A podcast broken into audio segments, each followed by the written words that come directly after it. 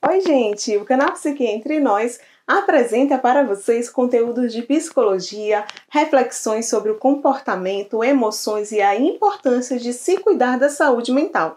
E isso é feito por meio de análises de perfil psicológico de personagens de animes, séries e filmes. A ideia surgiu a partir da minha experiência como professora universitária em que eu vi a importância de compartilhar os conhecimentos de uma forma mais leve e prática. E por que não fazermos isso com personagens que já assistimos no decorrer da nossa vida e conhecemos tão bem, não é mesmo? Escolha sempre personagem que traga uma história de vida significativa ou que apresente comportamentos que causem curiosidade. Então é isso. Muito obrigada desde já!